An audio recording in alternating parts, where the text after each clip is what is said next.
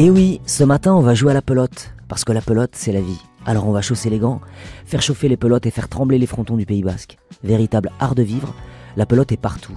Dans chaque village, il y a un fronton, et sur chaque fronton, il y a des enfants qui apprennent à jouer, en répétant inlassablement les mêmes gestes et les mêmes mouvements, en rêvant peut-être à leur tour de devenir un pilotali de légende, comme Chiquito de Cambo, Pampiladuche ou encore Eric Rastorza. La pelote comme école de la vie, du dépassement de soi et du respect des autres, la pelote comme recherche de la beauté et de la pureté du geste, la pelote comme étendard de son identité et de sa culture. Parmi les différentes disciplines, le Dioko Garbi et la Cesta Punta sont peut-être les plus spectaculaires.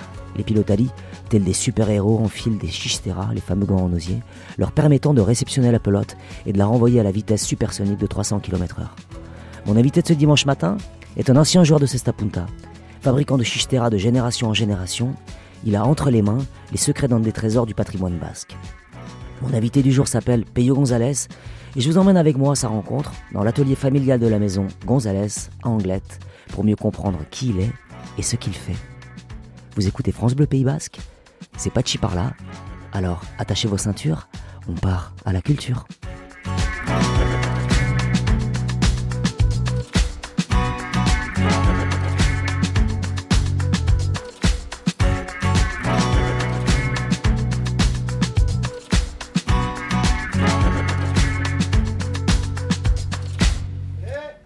Adieu Entrez, entrez.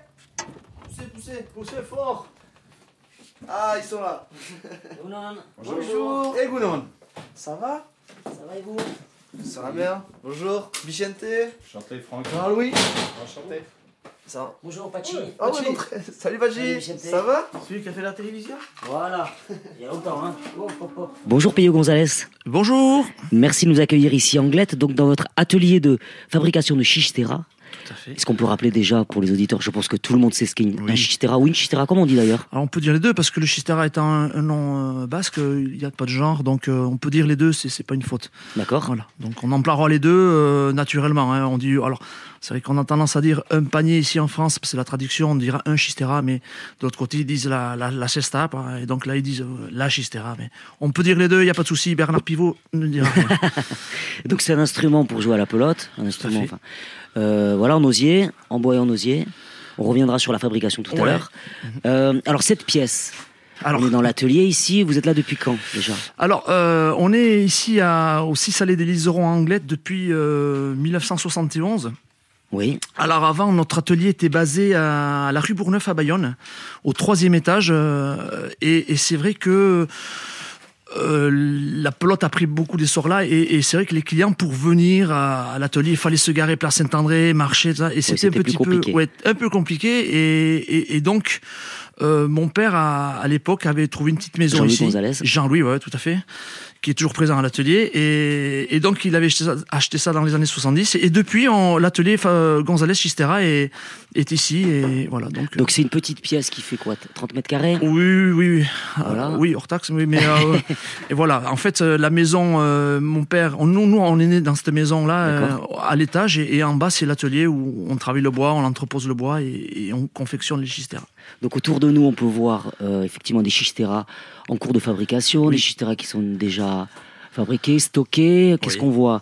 Il y a des pelotes, Alors, il y a un peu tout parce que bois. on cumule et c'est vrai qu'il y a, il y a des gens qui, qui, qui sont intéressés, qui viennent. Alors on essaie de faire un petit peu euh, l'histoire du chitara, comment il est né. Donc c'est pour ça que vous avez d'autres des, des modèles exposés là, notamment bon, alors les, les anciens instruments, hein, la Shoah, Pachaka, euh, les charrets que vous avez ici, oui. voilà. Et c'est pour un peu montrer aussi. un petit peu euh, la palette de- du, du sport back, c'est l'évolution aussi de, de, de, de cet instrument, parce qu'à la base c'était un panier pour ramasser les fruits, hein, euh, le chashki, et qu'on a amélioré dans ces formes-là, ces cassures spéciales pour pouvoir réceptionner, garder la pelote et la renvoyer.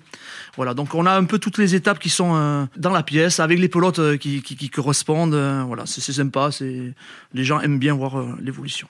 Il y a aussi pas mal d'outils, je vois. Alors des, outils, assez anciens, des. Alors oui, ça c'est vrai que c'est à ce niveau-là euh, le métier depuis. Alors nous, la fabrique, elle existe depuis 1887. Elle a été créée par mon, mon arrière-grand-père. Et vous avez, vous avez encore le banc de tonnelier euh, qui, qui, qui, date d'époque, la machine à coudre Singer là qui est de, de, qui a 130 ans je crois, le le l'étau euh, qui aussi n'a pas bougé. En fait voilà, et les, couteaux sont d'origine aussi, on les aiguise tous les jours. Et voilà, ben écoutez, euh, c'est un métier où on n'évolue pas trop dans la voilà, mais qu'on garde les, les anciens instruments oui, c'est ça, c'est le même système de fabrication depuis, depuis le début, donc les mêmes instruments.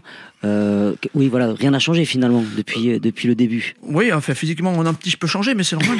Et ici, vous travaillez alors avec votre euh, fils, Vicente Tout à fait. Alors Vicente, voilà, qui est la cinquième génération, euh, voilà, qui, qui, qui, qui, est joueur de pelote aussi, mais aussi qui, qui, travaille ici parce qu'il y, y, a pas mal de boulot. On est en pleine saison, donc il y a pas mal de compétitions, donc ne serait-ce que pour les réparations et les urgences de parce qu'un chistera se casse et donc il faut faire ça. Et votre père, Jean-Louis Gonzalez? Et bien sûr, Aïta qui est toujours présent là et, et qui ah surveille un peu tout ça. qui écoute, qui surveille. qui surveille. L'œil de Moscou. Et euh, non, non, non, voilà, non, c'est son atelier aussi. Mais il fait un petit peu euh, ce que son père faisait, et, je suppose mon, mon grand-père et grand-père aussi. Hein. C'est leur bébé, et, et voilà, on est bien cet atelier, on touche du bois. Et voilà, et les gens aussi viennent et ils passent du bon moment aussi. Parce Effectivement, on a vu passer des joueurs de pelote déjà tout à l'heure. Chaque homme de la famille, je dirais, a son poste de travail. C'est ça, je suis en train de faire une pointe pour un à neuf, un, un petit, un petit cesta punta, voilà, qui, qui a cassé. Et donc, il lui faut pour la semaine prochaine, donc euh, je m'y attarde. Bichente, euh, votre fils est en train de, réparer un grand gant qui a été abîmé. Alors, c'est ça. Alors là, c'est un joueur de Segor qui est venu en urgence. Il rejoue ce week-end et bon, regardez, il, a pris une pelote là où il fallait pas. Il y a une côte qui a explosé. Et donc, on démonte le tissage et, par-dessus, on va reglisser des lattes qu'on aura façonnées et, ça repart au tissage. Et j'espère que pour ce soir, il pourra revenir le chercher et s'entraîner. Et Aïta, là, il, est en train de me, me finir un, un, Yoko Garbi parce qu'il a son petit secret lui aussi de tissage. Et voilà, alors, pour certaines parties, c'est lui qui s'y attarde. Alors j'ai que comprendre que c'était la partie la plus euh, où il fallait le plus de patience et le plus de sagesse. Donc c'est lui qui s'y colle du coup. Il s'y colle parce que euh, voilà, il, il est dans son coin. Et... Peyo Gonzalez, ça fait combien de temps que vous faites des, des Alors moi les chisteras, j'ai repris ici l'entreprise en, 2000, en 2000, en 2000 parce que donc euh, avant ça j'étais joueur de pelote oui. Là, j'étais au Mexique, j'étais au fronton de, de, Tijuana exactement. Trois ans, quoi, en gros, parce que j'ai fini un petit peu en Floride. Bon, bref. Avant de partir, donc, euh, je, je, suis né euh, ici dans l'atelier, donc c'est vrai que je donnais toujours un coup de main. Oui, ça. Vous disiez que vous habitiez donc dans la maison attenante à l'atelier. Donc vous avez vu votre père depuis toujours. Voilà, moi quand il y avait des coups de bourre ici, voilà, alors préparation du bois, tirer l'osier, euh, tisser. Euh, je suis né dedans depuis tout petit. tout petit enfant vraiment, vous étiez déjà en train de donner un coup Mais c'est ça l'avantage de ce métier, c'est que euh, on vit dans l'atelier. Enfin, on, vit dessus, mais au dessus. Mais quand il pleut, au lieu d'aller jouer au foot dehors, ben, on était là en train de tirer les osiers. Et donc en fait, c'est là où se transmet le, métier, je crois. Parce qu'il n'y a pas d'école pour apprendre. voilà, donc on est dedans et, quand il y a en octobre ou en décembre, il faut couper le bois, on donne le coup de main. Euh, quand il y a le cuir à, poser, on les fait ensemble. Et là, c'est une transmission naturelle. C'est même pas une obligation, on voit. Naturellement, on donne un coup de main.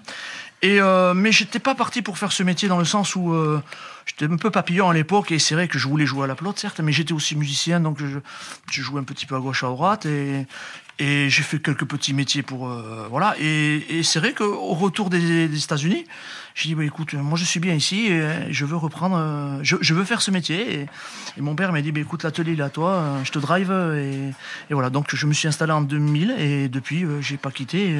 Donc ça s'est fait naturellement Naturellement, ouais, ouais. Comme mon père aussi, mon père était destiné à faire infirmier et c'est vrai qu'à l'âge de, de, de, de, 25 ans, quand il a vu que mon, mon grand-père vieillissant, il fallait donner coup de main, ben, il a arrêté et naturellement il s'est mis à faire des chisteras et voilà.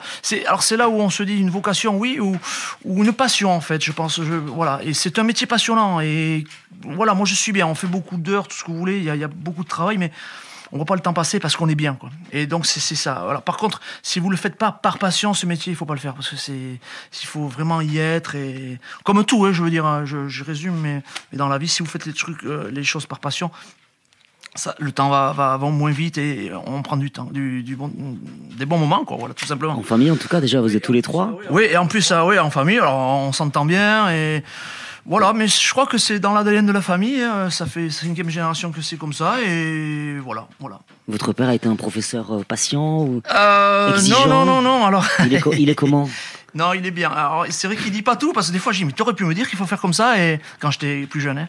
il dit, non, mais comme ça, tu. Donc, je fais, je fais, ouais, je me trompe, et puis voilà, tu te tromperas plus. Et ça, c'est la meilleure des écoles, euh, se tromper une fois, et, et après, on refait pas. Donc, euh, Et vous employez la même méthode avec votre fils Ouais, ouais, ouais, ouais. Si, s'il peut se, se viander un peu et se tromper.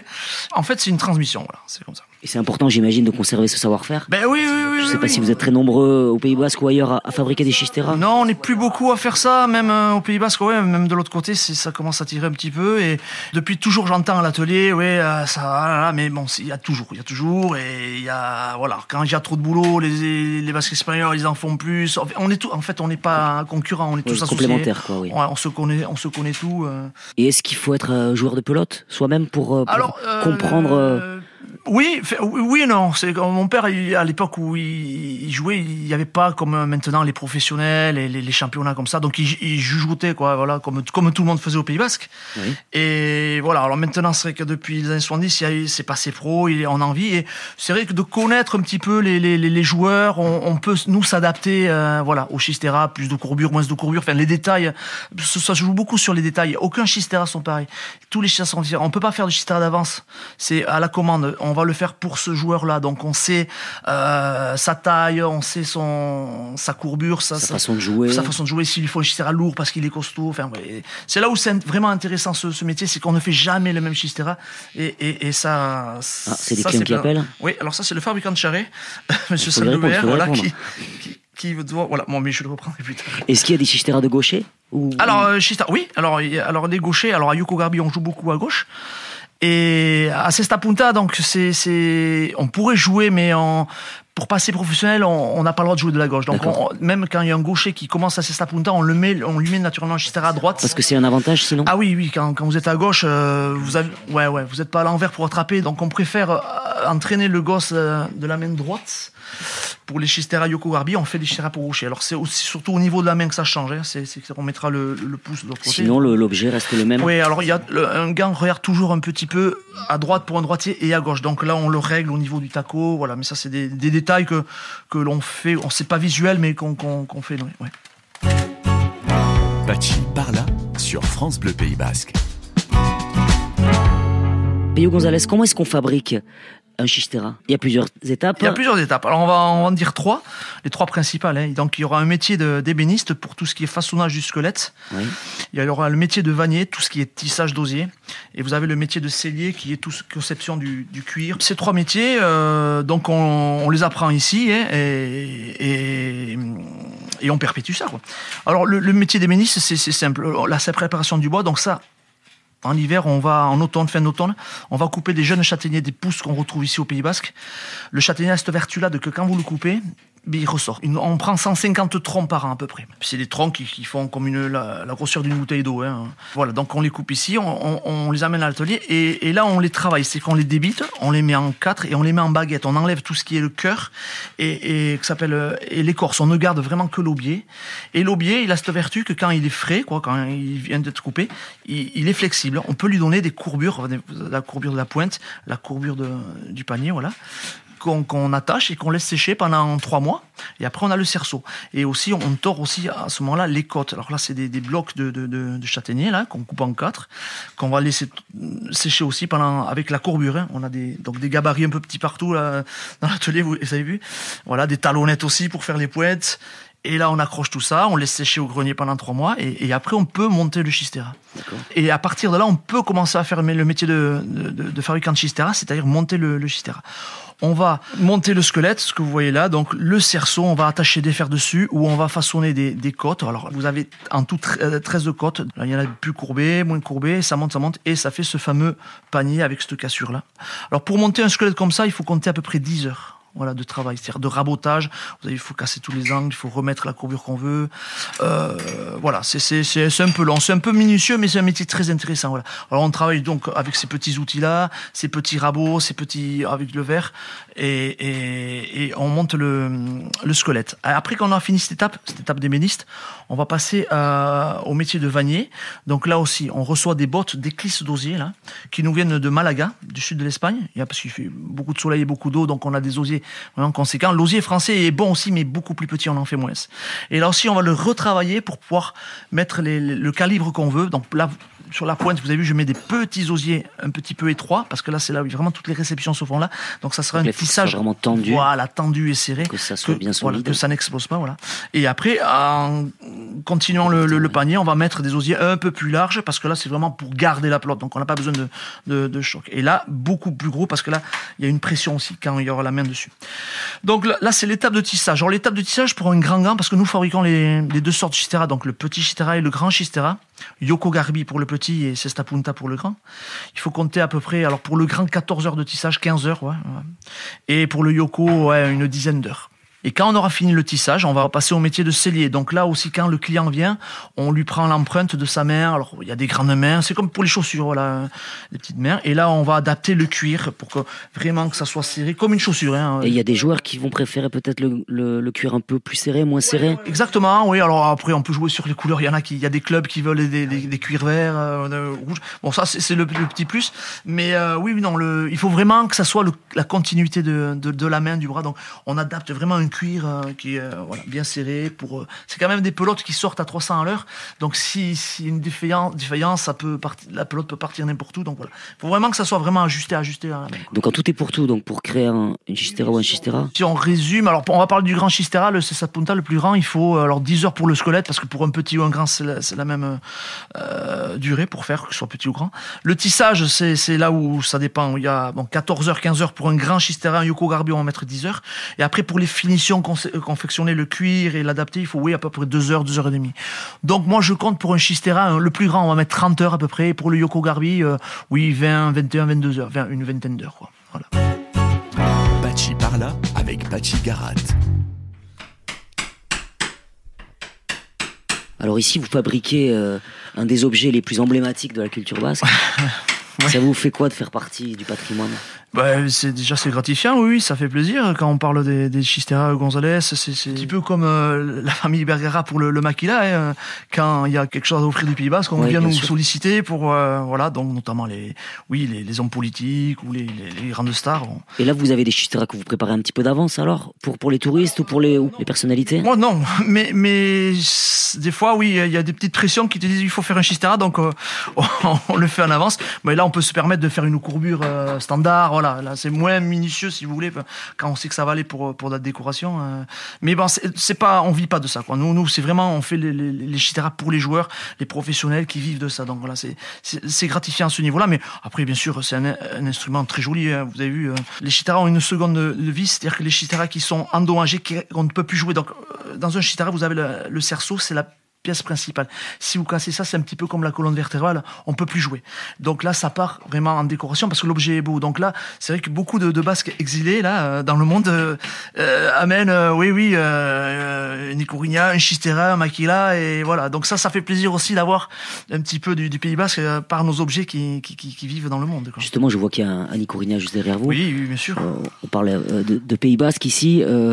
Vous parlez la langue Alors non, je, et non, et non. Alors le, problème qui s'est passé, c'est que de ma famille, euh, de mon père, il parlait le basque et, mon grand-père s'est marié avec une, une bernaise. Oui, oui. ça arrive à tout le monde. Et ça arrive à tout le monde. Et, du coup, il ne parlait plus le, basque. Et alors, je comprends, j'arrive à, j'ai quelques notions, hein, on est d'accord. Mais euh, participer à une discussion, euh, je sais de quoi il parle, mais je, je préfère ne pas ne pas rentrer en discussion. Mais mais bon, je suis encore jeune et je ne désespère pas de d'apprendre et voilà. Mais après, c'est vrai que je suis souvent sur les canchas et, et, dans les frontons et c'est vrai qu'en vieillissant, on, parle beaucoup plus et je, je, j'entends mieux. Je suis souvent de l'autre côté aussi pour les parties et là-bas, ça ne parle que ça. Donc on est obligé à un moment donné de, de s'y mettre. Là. Oh putain. Dérange, dérange. Euh, vous êtes né à Bayonne? Je suis né à Bayonne, oui. C'est ça Tout à fait, oui. Il y a des endroits à Bayonne ou ailleurs, ici, Anglette ou du côté de Biarritz, au bord de la mer, à la montagne, des balades, des, des, lieux comme ça qui vous inspirent que... Alors, euh, oui, oui, mais après le Pays Basque, c'est, je vais pas le dire, mais c'est le plus beau pays, pays du monde. on peut le dire, on peut le dire. On peut le dire, on peut le dire, mais je pense c'est trop fort parce qu'après, comme j'ai vécu un petit peu aussi à l'étranger, euh, notamment au Mexique, et on sait ce qu'on quitte, mais, mais quand on revient au Pays Basque, on sait ce qu'on a. Et ici, on est vraiment bien. Donc, euh, c'est vrai que on me dit mais tu pars jamais euh, en vacances. Je dis ben, je suis tout le temps en vacances. c'est vrai, c'est vrai, on est toujours là. Donc c'est vrai que du fait de, de, de, de suivre la, la, la pelote, euh, la Cesta Punta notamment et le Yoko, tu, tu, moi j'ai, j'ai une petite moto et, je me balade au Pays Basque un peu partout. Alors quand ben, le, week-end dernier c'était les finales de, de, de Robo à Saint-Palais, ben, tu prends la moto, tu passes la journée à Saint-Palais. C'est un petit, c'est magnifique là-bas aussi. Tu, tu, tu fais le retour par Irati et puis, puis voilà.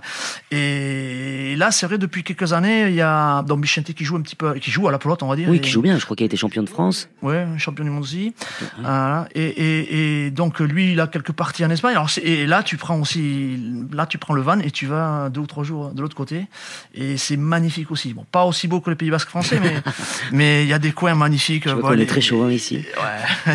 non, les, tu vois, vers les Quetio, euh, il y a, euh, euh, oui, oui, Guernica. Et dans la culture basque, il y a des, des peintres ou, ou des, des, des artistes qui vous alors euh, oui, alors euh, je te disais que j'étais, euh, j'avais fait un petit peu de musique quand j'étais petit, donc du conservatoire ici. Et donc bien sûr, tu finis, tu finis dans une harmonie, dans les bandas, et donc voilà, ça j'aime bien, j'aime bien cette ambiance-là. Et, et, donc oui, oui, j'ai fait quelques, quelques petites sorties avec les, les musiciens d'ici, et on, on a, on, a une bonne ambiance, ouais, franchement, c'est sympa, ouais, ouais. Et il vous arrive de collaborer avec d'autres artisans? Quand tu joues au Chitara, tu joues avec une pelote et là tu as des fabricants de pelotes, donc tu en as trois, euh, voire quatre, euh, je crois, au Pays Basque français. Et donc voilà, donc on les connaît. Le fabricant de charret là, qui, m'appelait justement aussi, tu vois, donc on, travaille beaucoup avec ces gens-là. Alors Pio Gonzalez, est-ce qu'on écoute de la musique quand on travaille ici dans l'atelier de Chichitera Oui, on est, enfin, moi on écoute la musique. Alors moi je viens très tôt le matin, je mets ma musique à moi que j'enlève après parce que mon fils. sinon entre... Ouais, ouais, mon fils et mon père euh, me dit mais c'est quoi cette musique de fou? Non, non, moi j'adore les, j'adore les Beatles et surtout les années. Les, pas le seul, je crois. Ouais, ouais, je crois qu'on on est quand même pas mal. Non, surtout les années euh, Sergent Pepper, ça voilà un peu un petit peu psychédélique et et, et voilà donc j'écoute ça et, et en travaillant. en travaillant, ouais, ça m'inspire un petit peu. Bon, les guitares sont un petit peu bizarres après, mais non, non, mais euh, non, non, non, non, ça, ça me décontracte. Et donc après. une chanson en euh, particulier. Ouais, ouais, on peut résumer. A Day in the Life, j'aime bien. Celle-là, elle, elle part dans tous les sens, elle, elle est pas mal. about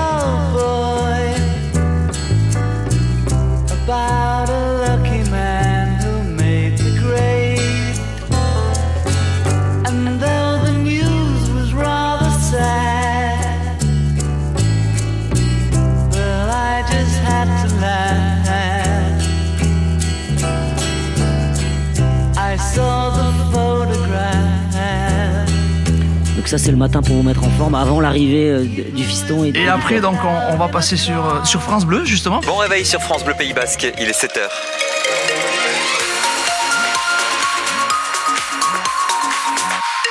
Le journal présenté par Wassila Guitoun. Et Lucas, c'est le soleil qui va Et après, c'est Michente qui lui aussi a des goûts euh, plus modernes. Hein, donc, on écoute, ça. Alors, ah ben euh, non mais c'est bien parce que j'arrive à, à, lui faire aimer un certain groupe là des années 70 et il dit mais c'est pas mal ça mais ça c'est la vie quoi. Donc c'est pas mal à ce niveau-là on rigole.